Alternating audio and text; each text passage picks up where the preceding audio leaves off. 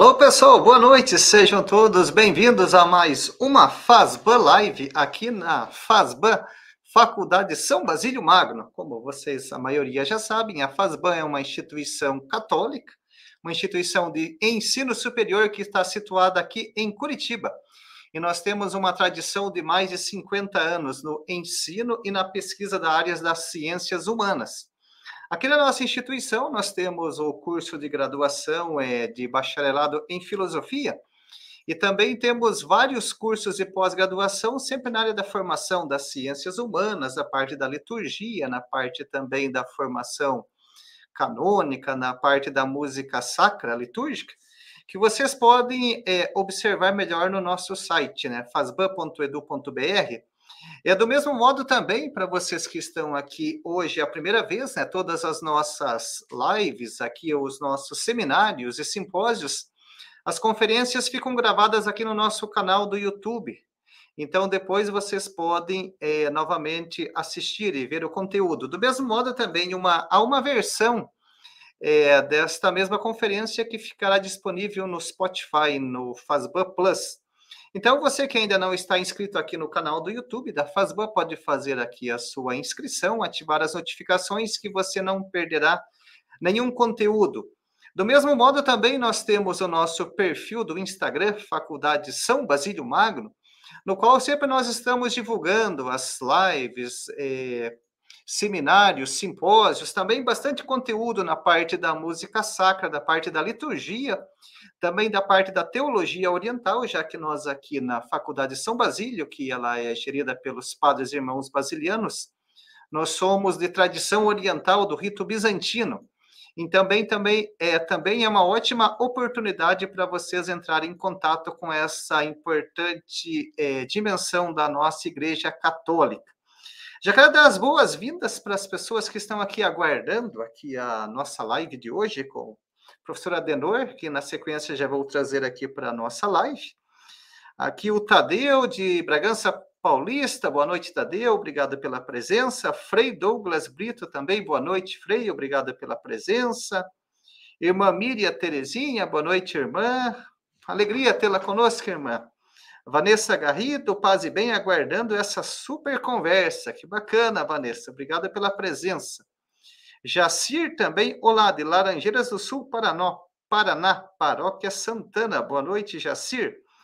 Olha, agora vamos lá para o Rio de Janeiro. César Augusto, boa noite, aguardando aqui do Rio de Janeiro. Boa noite para você também, César. O Ricardo Júlio, sempre conosco, lá de Uberlândia, Minas Gerais. Boa noite para você, Ricardo. Aqui também o Clício, paz e bem, Clício que é de Belo Horizonte, Minas Gerais. Obrigado pela presença. O Gilberto também, boa noite. Heloísa, boa noite para você. O Célio Ferreira, olha o Célio Ferreira de Varginha, Minas Gerais, paróquia São Sebastião. Que bacana você aqui, Célio, todas aí da sua paróquia, sejam bem-vindos. Também o pessoal aqui do Instituto São João Batista, boa noite, obrigado pela oportunidade de nos aprofundarmos sobre a música litúrgica. Manuel Bruno, boa noite, Manuel. Também o Jorge Lima, boa noite. Jorge Lima, organista do Santuário Coração de Jesus, Fortaleza, Ceará. Olha que bacana, que honra tê-lo conosco, Jorge. Obrigado pela presença. José Francisco também conosco. José Francisco, também sempre uma presença bastante ilustre, com suas considerações e perguntas sempre pertinentes, né, José? Obrigado pela presença. O Tainã, boa noite, de dois vizinhos do Paraná, Luiz Ronaldo. Boa noite também para Vanessa. É, boa noite aqui o Jacir, de Laranjeiras do Sul. A Débora, boa noite. Olha, o Rogério Carvalho, boa noite. Santos Dumont, Minas Gerais. Washington também, Lindomar, sempre acompanhando as nossas lives de Caetité, Bahia, o Frei Adriano Falcão, a Vanessa de São José dos Campos. Boa noite, Vanessa. A Brígida Ferreira, boa noite da Diocese da Campanha, olha só que bacana. Conheci, eu estava na Assembleia dos Organismos do Povo de Deus, é, Brígida, e conheci o padre Geopol, que era da Diocese de Campanha, também aí da da sua região. O Carlos José Fonseca, boa noite, paz e bem. Sibéria, Paróquia Santa Maria. Renilton, Paróquia Santa Rita de Cássia, Teixeira de Freitas, Bahia. Olha que bacana.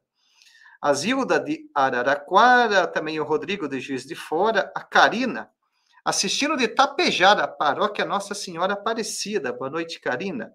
Vladislan também sempre conosco, boa noite. As irmãs franciscanas da Imaculada Conceição, também de Araraquara. Paz e bem, irmãs. A Deise é de Arapongas, a Julita de Bahia, o Bruno de Bruno Brandão de Minas Gerais, Flávio Costa, da Diocese de Guarulhos, o Jeremias, seminarista da Diocese de Amargosa, Bahia, boa noite, a Daiane, também aqui a Mídia, é da Diocese de São José, a Silvia, da no... Paróquia Nossa Senhora da Cunha, São Paulo, Emerson Lima, boa noite, Emerson é seminarista barnabita, olha só que bacana. Conheci os barnabitas quando estive lá em Belém do Pará, lá na Facbel, a Brígida, o Padre Geopol fica aqui bem pertinho, olha só que bacana, Brígida. É, Alexandre de Tapejara, Julita da Rita de Cássia, Cristina Maria, boa noite, paz e bem, de Minas Gerais. Olha só, professora Adenor, quanta gente bacana aguardando aqui a nossa live de hoje. Boa noite, professora Adenor, seja muito bem-vindo e já agradeço a sua presença e por ter aceito o convite aqui da FASBAN de estar conosco essa noite. Boa noite, professor Irineu. Boa noite a todos e todas os presentes.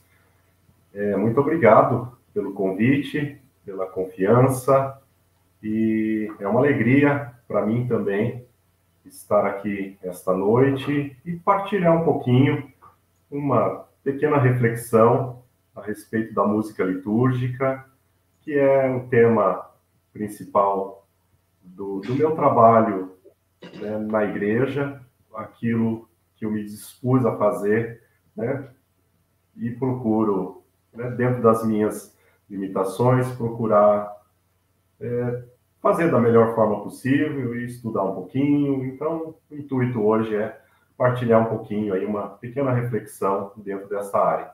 Isso aí, que bacana. Então, o senhor Adenor falou do estudo, né? Então, ele está fazendo seu doutorado em teologia é, no Canadá, é, antes do aqui de iniciarmos a live, estávamos comentando sobre o seu estudo, ele está bem avançado e olha, uma oportunidade, né, o Adenor, além das suas atividades práticas, então ele também está estudando e compartilhando aqui a sua pesquisa e seus ensinamentos conosco, aprofundando.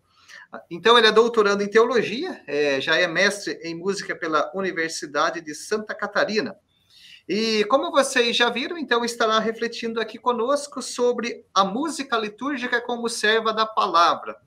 Então, é, a, o nosso programa é o seguinte: na primeira parte, agora o professor Adenor vai fazer a exposição do, do conteúdo, e ao final do conteúdo, aí teremos o tempo para vocês fazerem as perguntas, as considerações a respeito da música litúrgica, né? é, para o professor Adenor. Então, perguntas, considerações, vocês podem fazendo aqui no chat, deixando as perguntas, e ao final teremos esse momento de interação. E do mesmo modo, ao final da conferência, nós é, disponibilizaremos aqui no chat o link para vocês preencherem as informações para o certificado de participação dessa conferência. Então, ao final da conferência, será aqui postado no chat, aí vocês preencham certinho, com todo cuidado, as informações para vocês terem também nos vossos currículos, né, o certificado de participação dessa palestra com o professor Adenor. Então, professor Adenor, agora então a palavra está contigo para suas reflexões acerca da música litúrgica como serva da palavra. Muito bem, vamos lá. É, só comentando um pouquinho, é, rapidamente, eu sempre morei no Paraná, na cidade de Apucarana.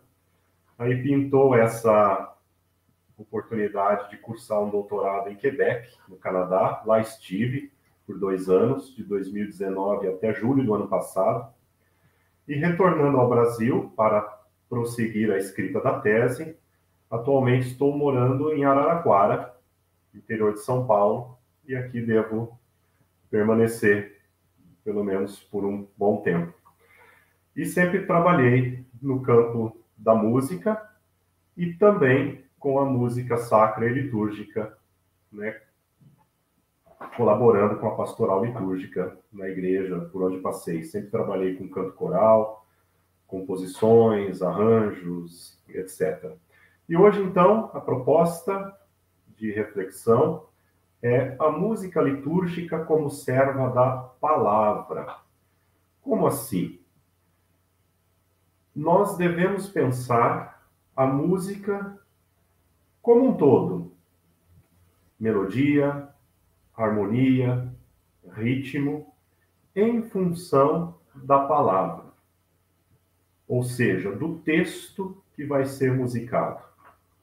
Então a reflexão vai caminhar nesta linha a primazia da palavra, pensando, obviamente, um texto adequado para ser musicado, para ser utilizado na liturgia, que deve ser, sobretudo, inspirado na palavra.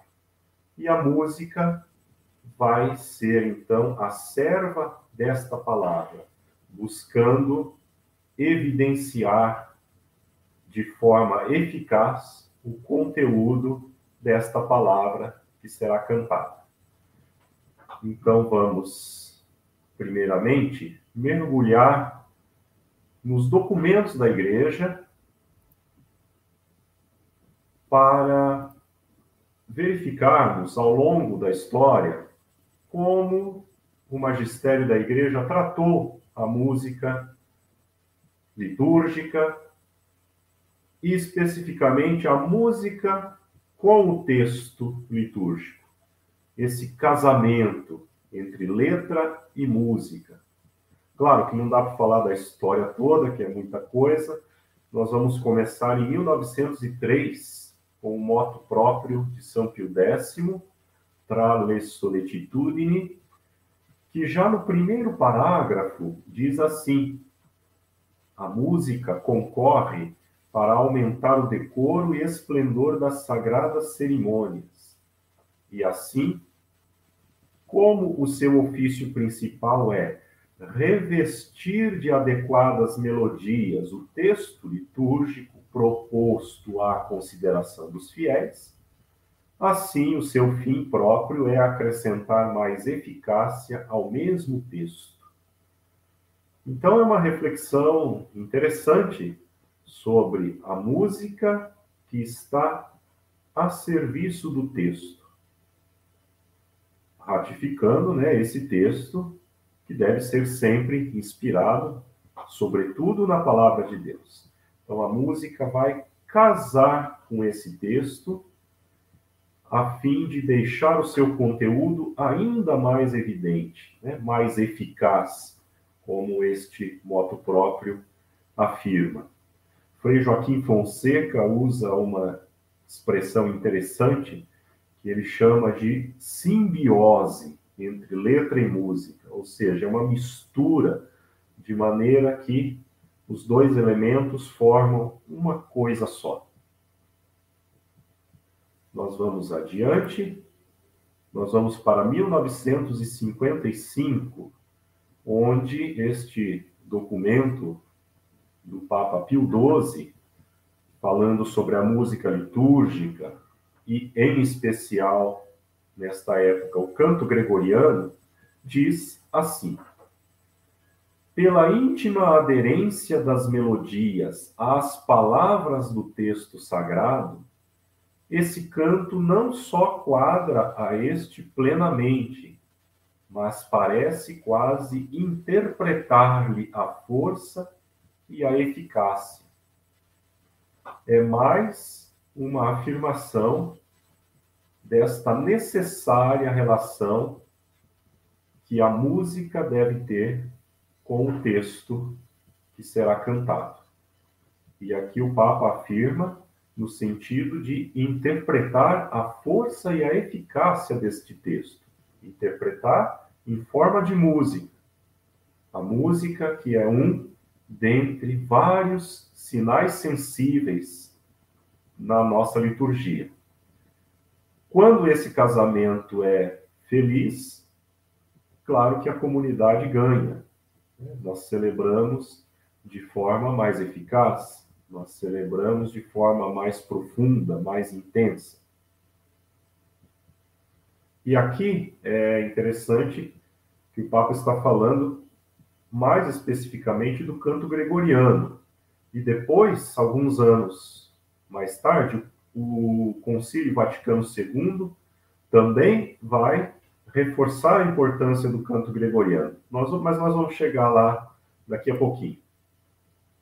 Primeiramente, Sacrosanctum Concilium, aqui nós já estamos no Concílio Vaticano II, e esta, que é uma das quatro constituições do Concílio Vaticano II, no seu parágrafo 112, afirma que a tradição musical da Igreja é um tesouro de inestimável valor, que excede todas as outras expressões de arte, sobretudo porque o canto sagrado, intimamente unido com o texto, constitui parte necessária ou integrante da liturgia solene. Aqui o Concílio Vaticano II também afirma uma coisa muito importante além, é claro, do que já foi é, dito pelos papas predecessores, né, do canto unido com o texto, mas aqui o concílio ainda vai além. Este canto com o texto é parte integrante e necessária da liturgia. Ou seja, não é algo aleatório, acessório ou um passatempo, mas é algo que integra a celebração. Por vezes acompanhando um rito, por vezes constituindo o rito por si só.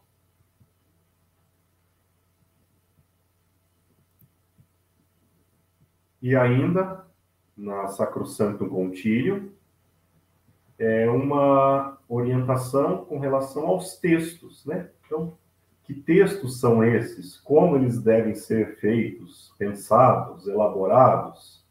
Os textos destinados ao canto sacro devem estar de acordo com a doutrina católica e inspirar-se, sobretudo, na Sagrada Escritura e nas fontes litúrgicas. Então, em primeiro lugar, a Sagrada Escritura. Se não houver o fundamento na palavra de Deus, este canto ele pode até ser apropriado para um encontro, para um momento de reflexão fora da liturgia, para a catequese, enfim, para tantos outros momentos da vida da igreja, mas ele não é adequado para a ação litúrgica.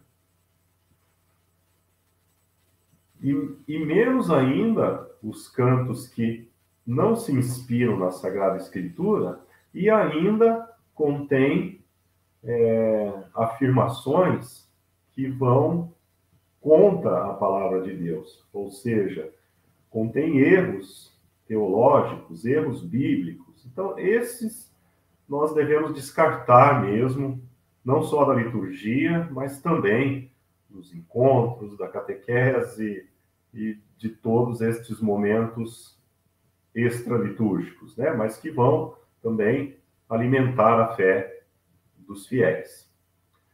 E o concílio fala também nas fontes litúrgicas. Que fontes litúrgicas são essas? É o lecionário, é o missal romano, é a liturgia das horas. Estas fontes, embora não sejam a própria palavra de Deus, contém também a palavra de Deus e aquilo que ali está, orações, hinos, antífonas, é inspirado na Sagrada Escritura. Então, se nós nos é, inspiramos nas fontes litúrgicas, por exemplo, um hino da liturgia das horas, então, indiretamente, nós estamos de certa maneira, nos inspirando na palavra de Deus também.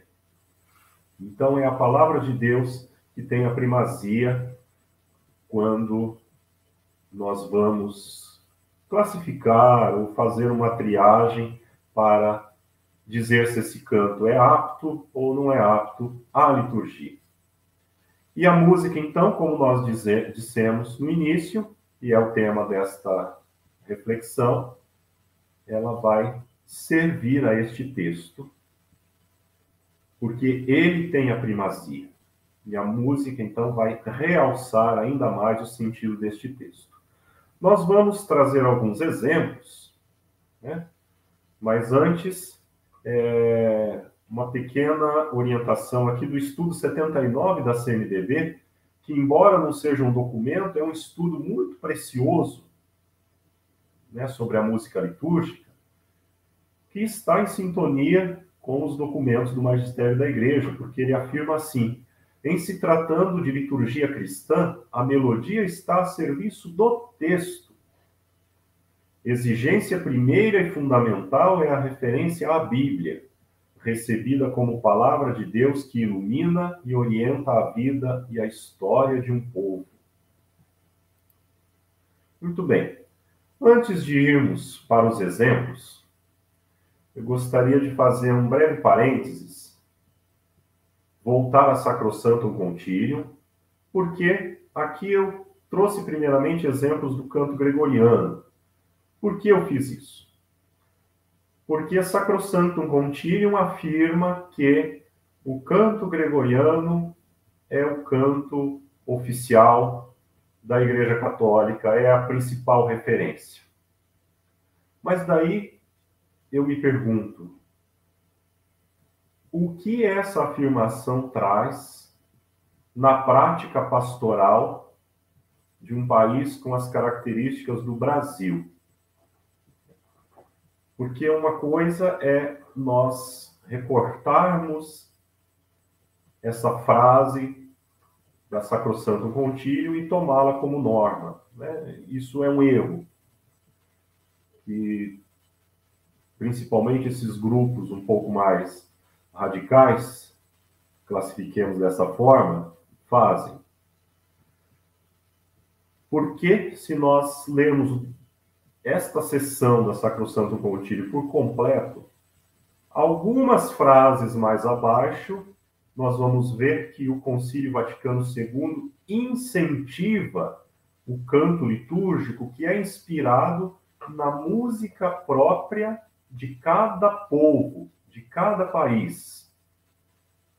Como é que nós podemos fazer a relação das duas coisas?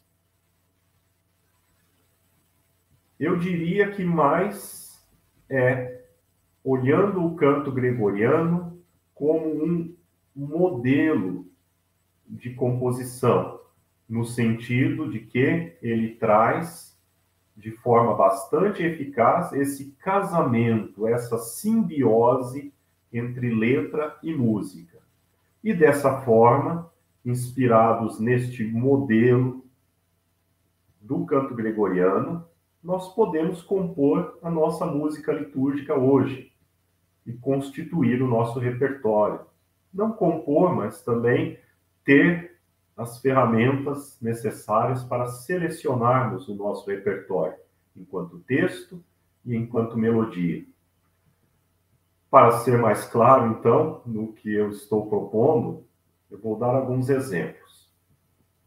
Então, a proposta, como eu disse, não é pegar este canto gregoriano e aplicar na comunidade tal como ele é, mas nós vamos partir dele para chegar na nossa música litúrgica em vernáculo, no caso na língua portuguesa, inspirada na nossa música brasileira.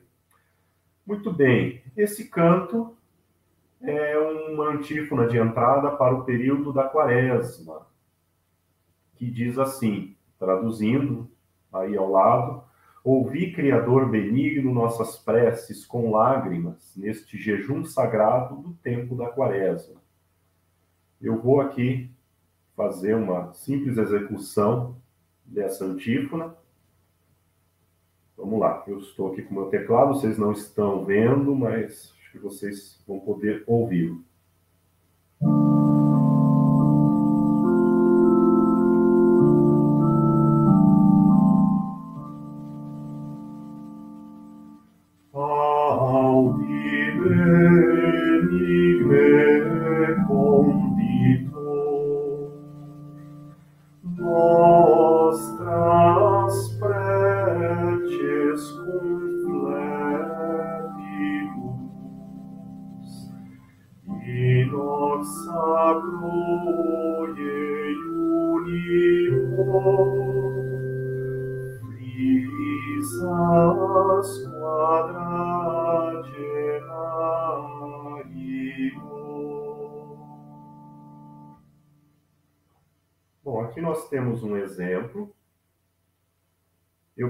Partir para o segundo exemplo e aí nós vamos comparar estes dois. Puer natus est nobis. Uma criança nasceu para nós. Um filho nos foi dado, cujo império repousa sobre os seus ombros. Vamos ver como é esta melodia.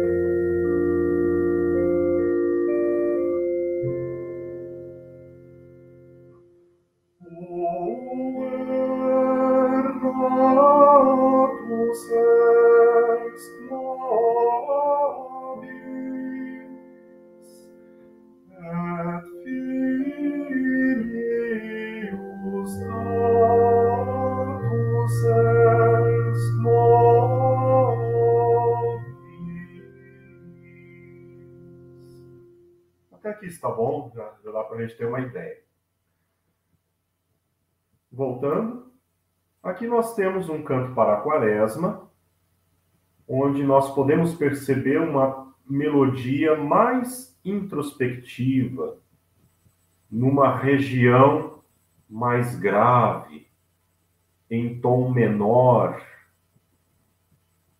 com a prevalência de graus conjuntos, ou seja, não é uma melodia que fica saltando para cima ou para baixo. Né? Nós temos movimentos melódicos que são muito próximos e numa região mais grave, como eu já disse, o que torna esta melodia um pouco mais obscura, compenetrada, ou seja, em sintonia com o sentimento contido neste texto. Então, uma coisa é, can é cantar este canto.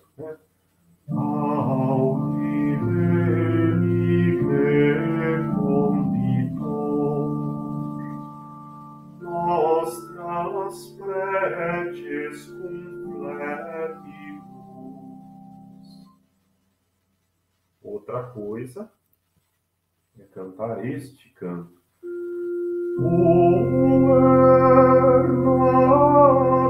Antífona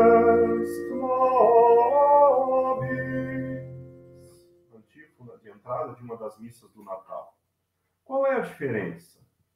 Aqui nós estamos numa região aguda, mais luminosa, nós temos saltos, nós temos uma melodia, entre aspas, né? Porque é um termo um pouquinho subjetivo, mas uma melodia mais alegre do que aquela anterior, expressando a alegria pelo nascimento do Salvador.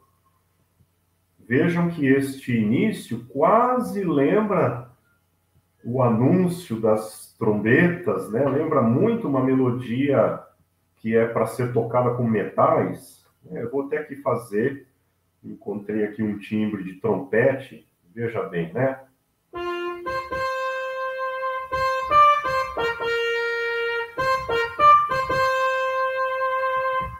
Então, quando nós cantamos Puer natus est nobis lembra muito os clarins e as trombetas, né?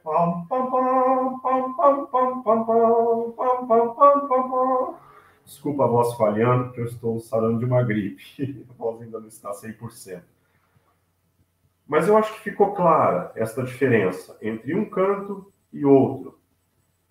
Então, muita gente que escuta o canto gregoriano e não conhece a fundo diz: ah, aquilo lá é muito chato, é tudo igual é, não tem ritmo.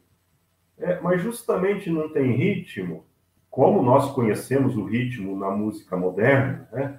porque o ritmo está ao sabor das palavras e ao sabor do texto. Então, está muito mais na interpretação que o coral ou que o cantor vai fazer para este canto. E se nós olharmos o repertório gregoriano, nós vamos ver que esta relação entre letra e música é muito estreita, muito evidente. Inclusive no ordinário da missa, nós temos cantos mais simples para as ocasiões mais corriqueiras, nós temos cantos mais solenes para ocasiões especiais. Com base nisto, nós podemos tirar é, os pressupostos para fazer a nossa música litúrgica hoje. E aqui eu busquei alguns exemplos né, do nosso repertório atual, onde esse casamento é muito bem sucedido. Então, tal como no canto gregoriano, nós temos aqui uma simbiose entre letra e música. Nós temos uma retórica musical muito bem construída em função do texto. Se nós pegarmos este exemplo do Salmo responsorial da Ascensão do Senhor, musicado pela irmã Miriam, nós vamos ver claramente como a compositora é, pensou no texto na hora de construir essa melodia. Vamos lá.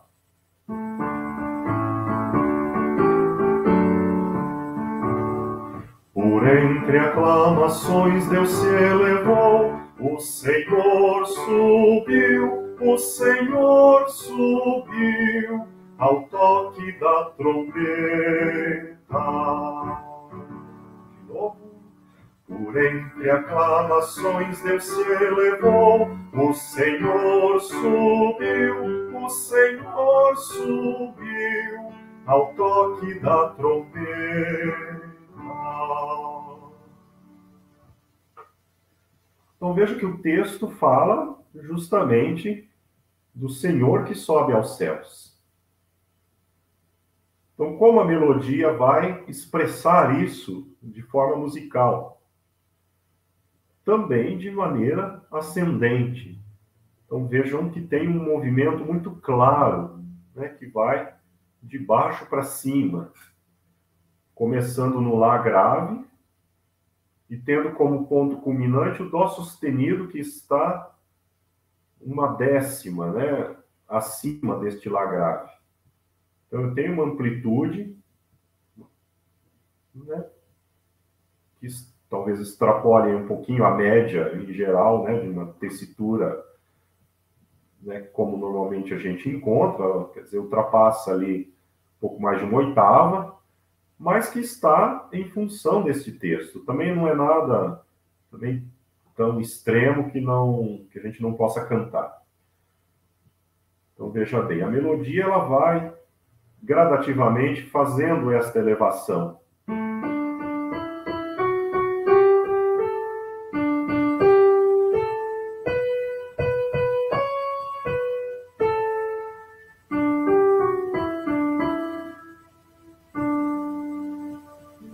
diz ao toque da trombeta, a melodia, de certa forma, repousa né, para fazer a conclusão. Para mim, é uma, se não for a melhor, é uma das melhores melodias é, compostas para este salmo, né, do dia da ascensão do Senhor. Então, algo nesse sentido, né, silábico, expressando o sentido do texto, é muito melhor do que uma, uma melodia excessivamente melismática, com muito sobe e desce, muita voltinha complicada, que vai matar, de certa forma, o texto, a Assembleia não vai conseguir responder de forma satisfatória, e a gente não tem é, esse casamento tão feliz, né, como este exemplo aqui que eu, que eu trouxe da, do salmo que a irmã Miriam musicou. Claro que há outras boas melodias também. Esta não é a única. aqui o canto de comunhão para o primeiro domingo do Advento, em sintonia com o Evangelho, que é sempre este tema da vigilância. O canto de comunhão, como a gente já sabe, vai estar em sintonia com o Evangelho proclamado, expressando a relação entre as duas mesas, a mesa da Eucaristia e a mesa da palavra. Cristo está presente não só, mas igualmente na mesa da Eucaristia e na mesa da palavra. Então, o canto de comunhão, nesta hora, retomando o evangelho proclamado, quer expressar né, esta relação entre a palavra e a Eucaristia. E como o Reginaldo Veloso pensou esta melodia em sintonia com esse evangelho da vigilância. Veja bem que o texto diz Vigiai, vigiai, eu vos digo, não sabeis qual o dia ou a hora. Vigiai, vigiai, eu repito, eis que vem o Senhor em sua glória. Aqui o texto está falando da segunda vinda de Cristo, que é a vinda escatológica no final dos tempos. O, a liturgia do primeiro domingo do advento não menciona ainda o Natal do Senhor, a preparação para o Natal do Senhor, mas nos coloca no nosso advento enquanto espera desta segunda vinda de Cristo. Então, o Reginaldo Veloso pensou esta melodia em Lá menor, mas tem um detalhe aqui que é, no meu ponto de vista, na minha análise, crucial para nós compreendermos esta relação entre o texto e a música. Vamos fazer uma vez. O ritmo é uma marcha rancho, que é algo da nossa cultura, que é uma marchinha de carnaval. Vamos lá.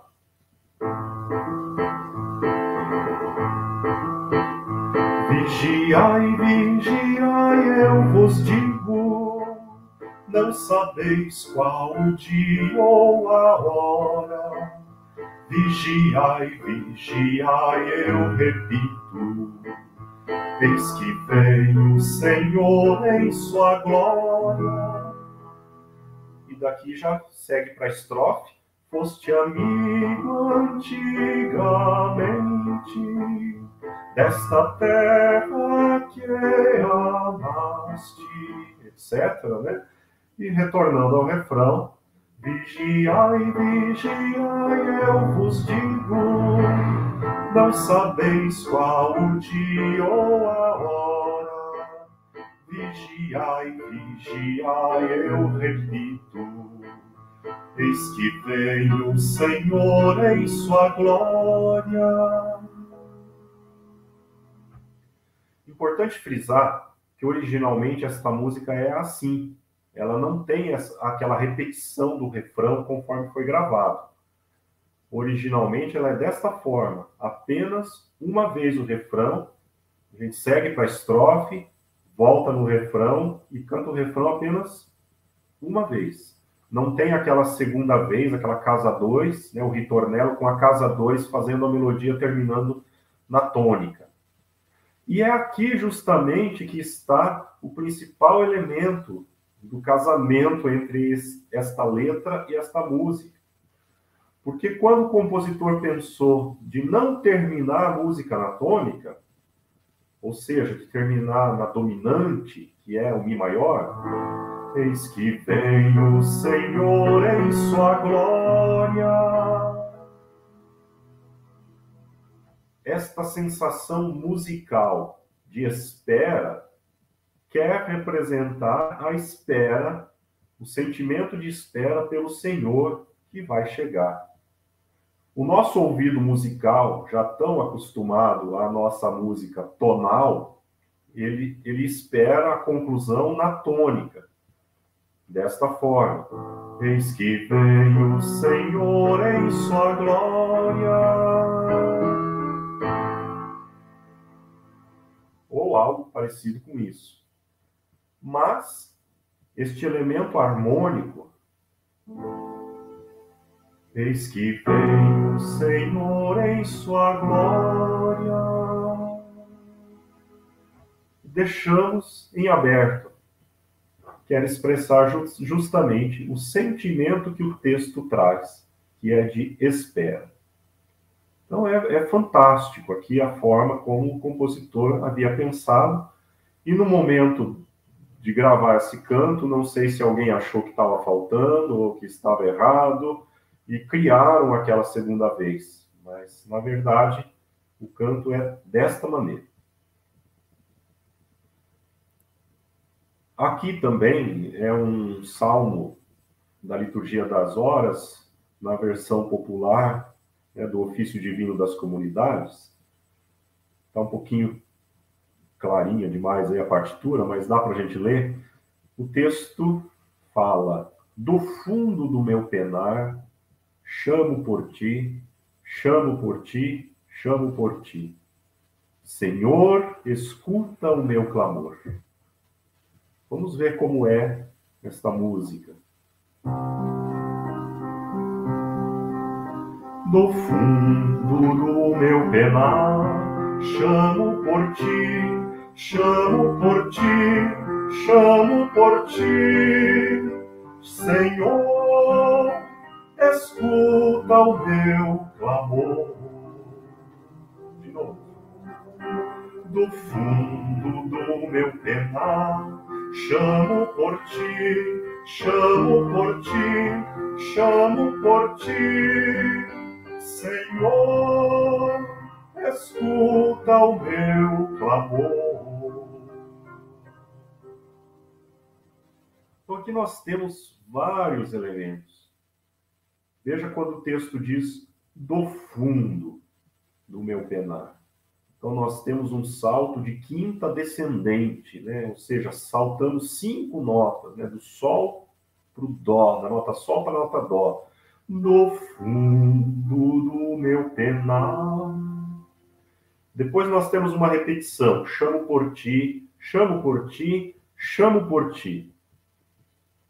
Cada vez elevando um grau, ou seja, uma nota um pouquinho mais acima.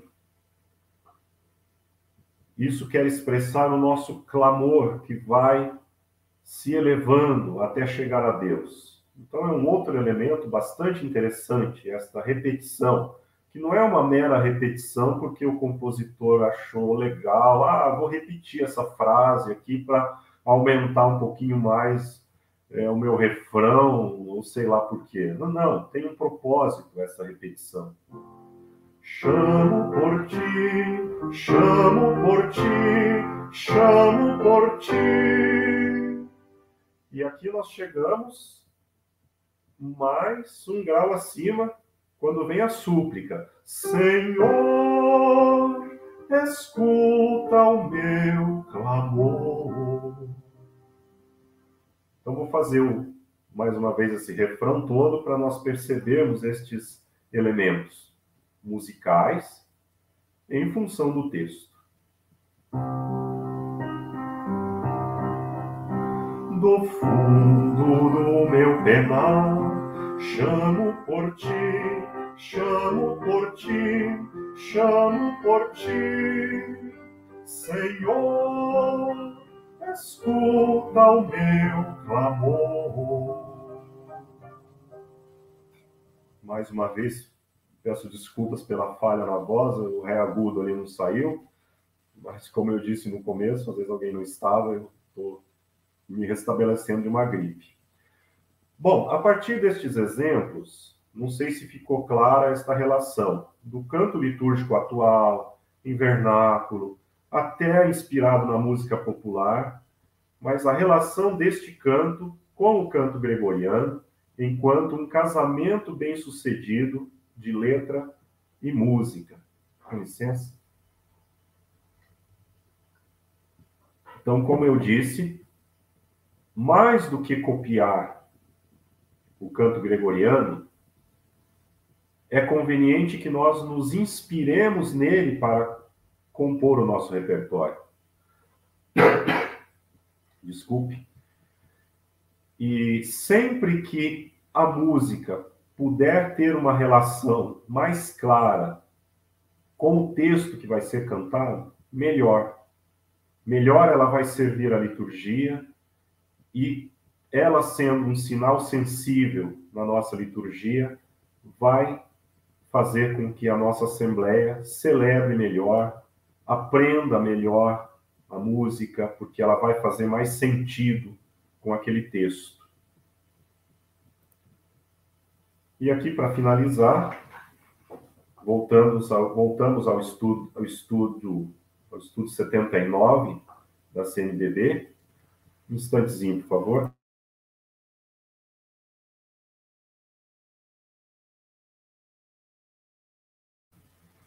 A melodia realce bem o significado do texto, pois este tem a primazia na ação litúrgica. Quando o texto diz algo que a melodia não reafirma, o resultado é confuso. Portanto, o texto seja bem trabalhado antes de ser musicado, e a melodia inspirada no que diz o texto. Claro, isso dá para a gente fazer isso sempre. Né? Talvez é um trabalho bem complexo buscar isso sempre. Mas é um elemento para a gente começar a pensar daqui para frente, se a gente ainda não pensou ou não se deu conta. Nós temos já um vasto repertório onde tem muita coisa boa que foi feita e pensada nessa linha. Então, sempre que nós pudermos atender a estes critérios, melhor ainda será a nossa música. Muitas vezes esse casamento se dá pela melodia, mas às vezes é o ritmo, às vezes é alguma coisa na harmonia que vai chamar mais atenção, enfim, são vários elementos. Então aqui eu quis trazer um pouquinho essa reflexão, estes exemplos, espero ter contribuído aí um pouquinho para a caminhada da pastoral litúrgico musical de vocês, onde vocês exercem os seus ministérios e que a gente possa desta forma ir crescendo, ir aprimorando, ir mergulhando cada vez mais a fundo na liturgia, que como diz o Concílio Vaticano II, é o cume e a fonte da vida da igreja. Muito obrigado. Muito bem, obrigado ao professor Adenor pela exposição e bastante bacana que você foi apresentando a questão da teoria também com os exemplos, já com a execução aí ficou, o pessoal gostou bastante. É, lembrando então aqui que, como eu já havia dito no início, né, que essa conferência aqui do Adenor fica disponível aqui no canal do YouTube da FASBAN, vocês podem encaminhar para as pessoas que você sabe, sabe que, que gostam também da música sacra litúrgica, da liturgia, e compartilhar depois esse link aqui da conferência e também assistir novamente. Né? E aproveitando para aqueles que ainda não estão inscritos aqui no canal do YouTube da Fazban, fazer a sua inscrição e ativar as notificações, depois vocês não perderão nenhuma live, nenhum. É, nós temos, também temos conferências na área da filosofia, os cafés filosóficos, é, simpósios na área de espiritualidade, da formação, também do direito canônico, da arquitetura e arte sacra. Aí vocês estarão sempre acompanhando. E todos esses conteúdos e outros mais, nós sempre deixamos disponíveis no nosso perfil do Instagram, arroba Faculdade São Basílio Magno. Então, você que ainda não está seguindo o perfil da FASBAN, é, siga lá agora, arroba Faculdade São Basílio Magno, você receberá todos os conteúdos, as notificações os, é, de todos os conteúdos e eventos que a faculdade oferta aqui para a comunidade, para a igreja. Lembrando que também aqui na instituição nós temos os nossos cursos de pós-graduação, é, os nossos cursos de pós-graduação, eles são chamados cursos de férias. Né? É uma imersão que acontece aqui nos meses de janeiro e julho. E são duas semanas de aulas, assim, um intensivo que possibilita, por exemplo, que uma pessoa que more mais distante aqui da instituição possa vir e ficar duas semanas aqui na aqui em Curitiba estudando e refletindo sobre temáticas diversas. Aqui nós, também nós temos indicações de locais para alojamentos, seminários, convento de irmãs, com preço bastante acessível perto da instituição. Você que tem interesse em vir aqui até aqui Curitiba estudar conosco. É, por exemplo, agora em janeiro nós estamos iniciando né, um curso de música sacra litúrgica. É, com muita honra temos o professor Adenor aqui no nosso corpo de professores que estará conosco aqui já em janeiro. E nós ah, já estamos com a turma confirmada, ainda temos algumas vagas né, é, dessa, para essa pós-graduação em música sacra litúrgica. É, mais informações vocês podem acessar aí o site da, aqui da FASBAN, fasban.edu.br, e verificar mais informações a respeito aqui do nosso curso de música sacra litúrgica. Do mesmo modo, também estamos iniciando uma nova turma do curso de pós-graduação em Arquitetura e Arte Sacra do Espaço Litúrgico. Já vamos para a sétima turma, né? acho que é, sete, acho que é a sétima turma. É um, é um curso bastante procurado aqui na instituição e também refletindo sobre essa dimensão mais específica da arquitetura e da arte sacra, e também vocês podem acessar ali o site da instituição. Também temos o nosso curso de pós-graduação em liturgia. Esse teremos uma nova turma com início em julho de 2023. Então, mais informações sobre eh, o músico de a música sacra litúrgica de liturgia e o arquitetura e arte sacra do espaço litúrgico, basta vocês acessarem aqui o site da instituição fasban.edu.br e vocês terão todas as informações. É, temos é, bastante perguntas e comentários aqui, professora Adenor, aqui no, no nosso chat. É, vamos começar aqui com a pergunta do Pedro Moura. Professor, boa noite. Existe algum organismo é, que define o que, que é uma música sacra litúrgica? Por exemplo, dentro do contexto eclesial católico, como isso se dá, essa, esse critério? Né? Uhum. Olha, nós podemos perfeitamente é, nos buscar esta definição nos documentos da igreja que tratam sobre a música sacra litúrgica, mas também nos, nos nossos especialistas no assunto, nas obras que, que eles publicam, artigos científicos, livros é, com esse tema específico, nós encontraremos muitas definições sobre o que é uma música sacra e litúrgica. É, mas é, eu diria. Só um minutinho. É, eu diria que uma música tanto mais é, litúrgica quanto ela está em função do rito celebrado. Seja ele o rito da Santa Missa, mas não só, a celebração da palavra, a celebração dos demais sacramentos. Então, mais do que buscar uma definição exata e, e simplória, muitas vezes, não estou dizendo que é o seu caso, tá? mas é ler os documentos, ler os especialistas que tratam no assunto e, a partir dali, abstrair o nosso conceito do que é uma música sacra e litúrgica. Frei Joaquim, por exemplo, usa também o termo música ritual. É um termo bastante feliz, né? É uma música ritual porque ela está em função do rito, né? em sintonia com o rito. E aí ela vai atender a vários critérios. É, é, além dos critérios para a elaboração do texto, né? esse texto deve estar de acordo com o tempo litúrgico, a festa ou a solenidade celebrada, deve estar em sintonia não só com o tempo litúrgico, mas ao momento ritual onde ele vai ser executado, ou seja, se é na abertura, se é nas oferendas, se é na comunhão. Então, são vários critérios né, que vão nos ajudando a ter os elementos no sentido de classificar uma música como sendo ou não litúrgica. Tá? Não sei se respondi, uhum. mas é por aí o caminho que eu sugeriria. Por exemplo, aqui eu que tem dois exemplos que eu vou colocar aqui, né? Uhum. A pergunta é: É, Pode-se cantar, por exemplo, a música Nossa Senhora de Roberto Carlos, em Festa de Nossa Senhora, e também a, mais abaixo a Rogéria perguntou. E agora no tempo do Advento, usar a versão da música Anunciação do Alceu Valença? É, são, são cantos que estão até em sintonia com a espiritualidade mariana, com a espiritualidade do tempo do advento. Mas aqui nós estamos tratando da celebração litúrgica.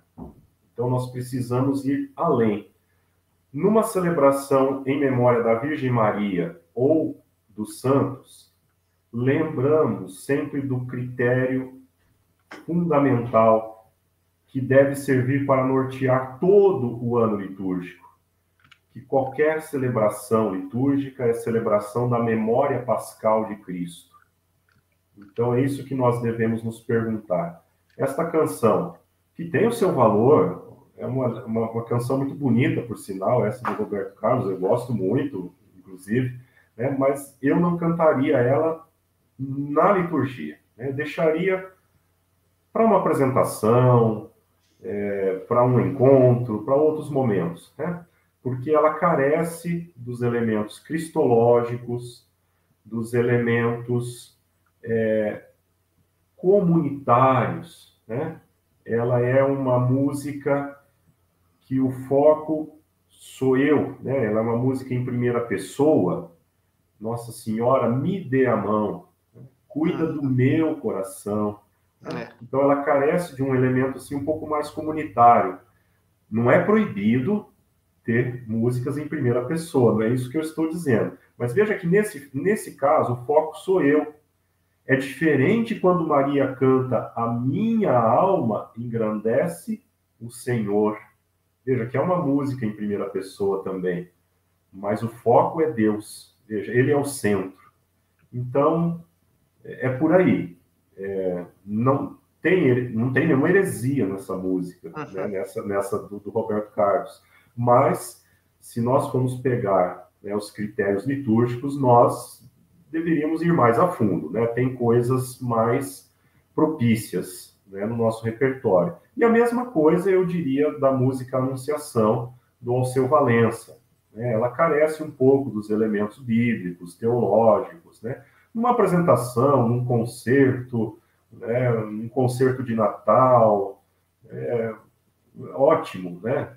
tem problema nenhum cantar esse canto do Alceu Valença, que também é um canto lindo, né, musicalmente falando, tanto o texto quanto a música, né, mas para o rito celebrado, né, nós precisaríamos é, seguir rigorosamente a pedagogia do ano litúrgico e, neste caso, da caminhada dos quatro domingos do Advento. Eu acho que é, é por aí.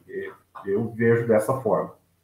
É, de fato, são critérios que têm bastante sentido, né, para levar em conta.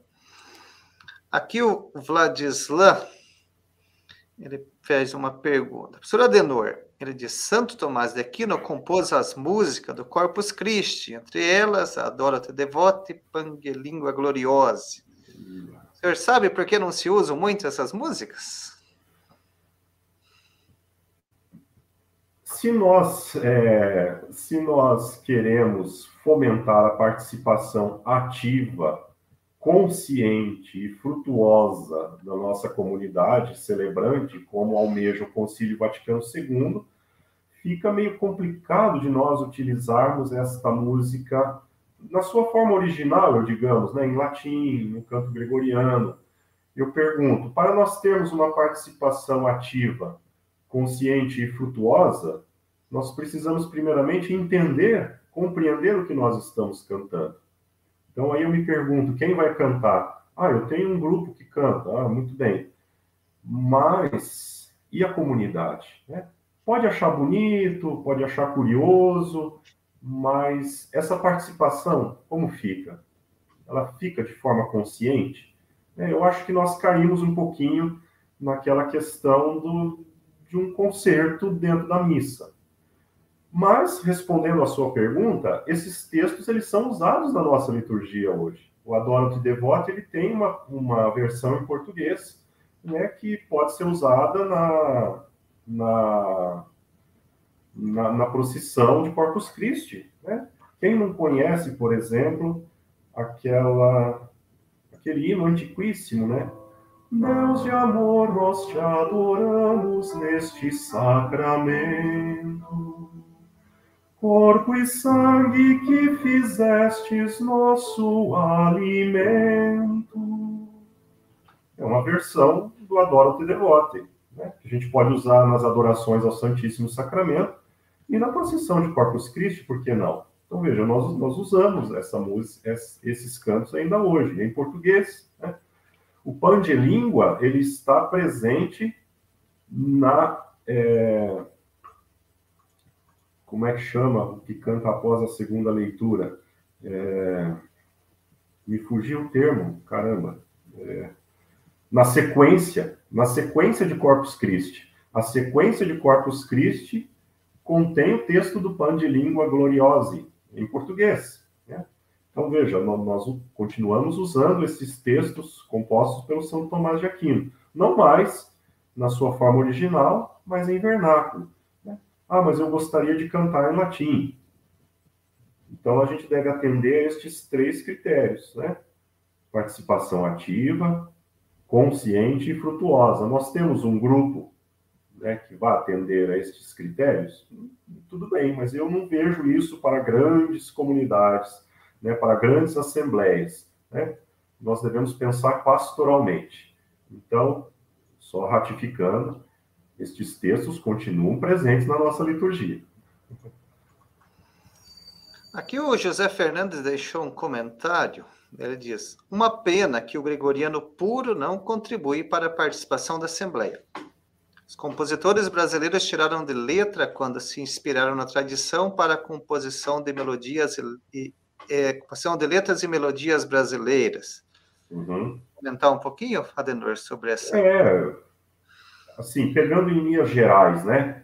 Sem, sem querer generalizar, mas eu, é uma afirmação que é verdade, né? Se nós pegarmos o repertório gregoriano puro, por mais bonito que ele seja, né? Claro, não, não tiramos o mérito do canto gregoriano, mas ele é complicado como um instrumento no sentido de fomentar a participação da Assembleia. E nesse sentido, sim, nós temos muitos compositores né, que felizmente se inspiraram nessa tradição, ele até colocou a tradição aí com T maiúsculo, assim, tá certo? Né? Se inspiraram nessa tradição para a composição de melodias brasileiras. Eu acho que é isso. É, é um pouco a linha do que, do que a gente defendeu aí também né, durante a reflexão, né? Com exceções, né, evidentemente, mas em linhas gerais, é, eu acho que o caminho é por aí mesmo. Uhum. Aqui então, deixa eu ver aqui ah, atrás. Só, ah, desculpa, assim, Daniel, só, só, um exemplo, ah, né? Ah, o Reginaldo Veloso fez, né, de uma forma fantástica. Eu vou pegar aqui de improviso, né? Victime Pascali Laudes, que é a sequência de Páscoa. Victime Pascali laudes, imolem Christiane. E, e ele fez exatamente a versão com a melodia do canto gregoriano, mas em português, de forma perfeita. Respeitou cuidadosamente a métrica do canto gregoriano e diz assim, né, a mesma melodia, ao invés de Victime Pascali laudes, ele fez Ó cristãos, vinde ofertar os louvores pascais. Por aí vai. Então, quem quiser depois busca esse material. Né? O Victime Pascali Laudes, tal como ele é no original, nós temos em português com a mesma métrica, a mesma melodia, e que pode, assim, servir de maneira mais eficaz a nossa Assembleia Celebrante. que o irmão Charbel, ele pergunta, Adenor, comente sobre, claro, de maneira breve, né, os Inares uhum. Antifonário. Abraço e até janeiro em nosso encontro no Asley. Isso, olá, irmão Charbel, tudo bem? É isso aí. Nós temos muitas boas referências de material litúrgico. Uma referência é o Inário Litúrgico da CNBB, que agora está em processo de revisão e atualização nós temos já novas edições né, do Inário, que não, não, está completo ainda, se não me engano, vai sair ainda o do ciclo do Natal, contendo o repertório do Advento e Natal. Então, muita coisa foi revista, reformulada, muita coisa foi mantida, obviamente, e ampliada, com novas composições, né, sobretudo aí da nova safra de compositores, nós temos grandes compositores hoje. É, então, tendo em vista que o Inário foi elaborado na década de 80, então agora ele está passando por uma profunda revisão. Né? Então, sugiro aí quem ainda não foi atrás também para é, conseguir esse material e implementar nas comunidades. Logicamente que não é a única, referência, mas é uma referência importante. E sobre o antifonário, no próprio inário da CNBB, nós temos opções de músicas é, em sintonia com as antífonas do missal, as antífonas de entrada e comunhão, e cantos também que não são exatamente as antífonas, mas que são cantos adequados para se cantar, sobretudo como canto de abertura e comunhão. Lembrando que as antífonas são a primeira referência do que se cantar. Não podendo cantar as antífonas, nós substituímos por um outro canto adequado, ou seja, com fundamento bíblico, em sintonia com o tempo litúrgico, etc. Né? Aí vai, vem todos aqueles critérios novamente. Lembrando que o antifonário, é, da forma como nós temos hoje as antífonas do missal, eles são um, um resquício do gradual romano né, que é o livro de cantos é, usado até o Concílio Vaticano II, né, com, que ele é todo baseado nas antífonas, né, sobretudo, e as antífonas são da Sagrada Escritura, sobretudo os salmos, né? E, obviamente, isso a gente tem como referência até hoje, né? O gradual romano ele pode ser utilizado. Então, nós temos muita coisa no inário da CNBB, que é inspirado no gradual romano, só que de uma forma, é, digamos, ajustada à nossa realidade. Então, aqui muitas pessoas agradecendo. Aqui o Frei Ivanildo Justino, como sempre, a Fazban nos presenteando com maravilhosos cursos de aprendizagem. Muito obrigado mais uma vez. Abraço fraterno do convento de Carmo, São Paulo. Nós que agradecemos você, Frei, e todos do convento que estão acompanhando aqui a nossa live, e aqui fazendo essa partilha de conhecimentos, assim que também a Simone Bernardes. Que privilégio poder assistir essa live. O professor Leonardo tem tamanho conhecimento e seriedade relativos à liturgia no seu contexto. Obrigado, Simone. Simone é, é, é integrante do meu coral de Apucarana, onde eu fui regente ah. por vários anos. Obrigado, ah, Simone. Que bacana. É, você ficou, ficou, tempo lá, Regina Adenor, em Pucarana? Aproximadamente 15, 16 anos. É o coral que foi fundado pelo meu pai, Nossa, coral Nossa Senhora Aparecida. Depois eu dei continuidade e toquei o trabalho até 2019, quando eu fui para o Canadá.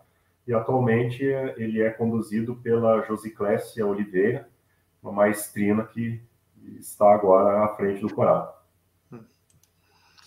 Aqui Washington pergunta, professor Adenor, por que os cantos litúrgicos, litúrgicos têm a mesma inflexão tonal santimoniosa, que seria mais ou menos os mesmos sons e ritmos? Eu desconheço esse termo desculpa, que é ignorância minha, santimoniosa, eu, eu é. confesso que é a primeira vez que eu vejo essa palavra.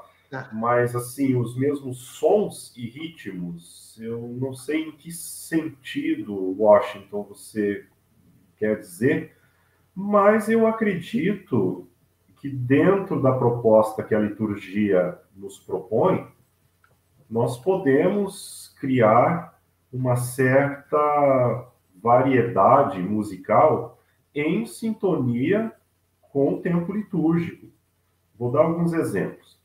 É, o Aleluia do tempo do Advento, mais contido, né, de uma forma mais contemplativa, expressando esse sentimento de espera, ele deve ser, então, diferente do aleluia do tempo pascal, mais alegre, mais jubiloso, que represente a vitória do Cristo. Então, nessa linha, eu acho que a gente pode sim trabalhar com uma certa variedade. Nesse caso, pensar a música, uma sonoridade, de forma geral, como um elemento sensível do em conformidade com a espiritualidade do tempo litúrgico.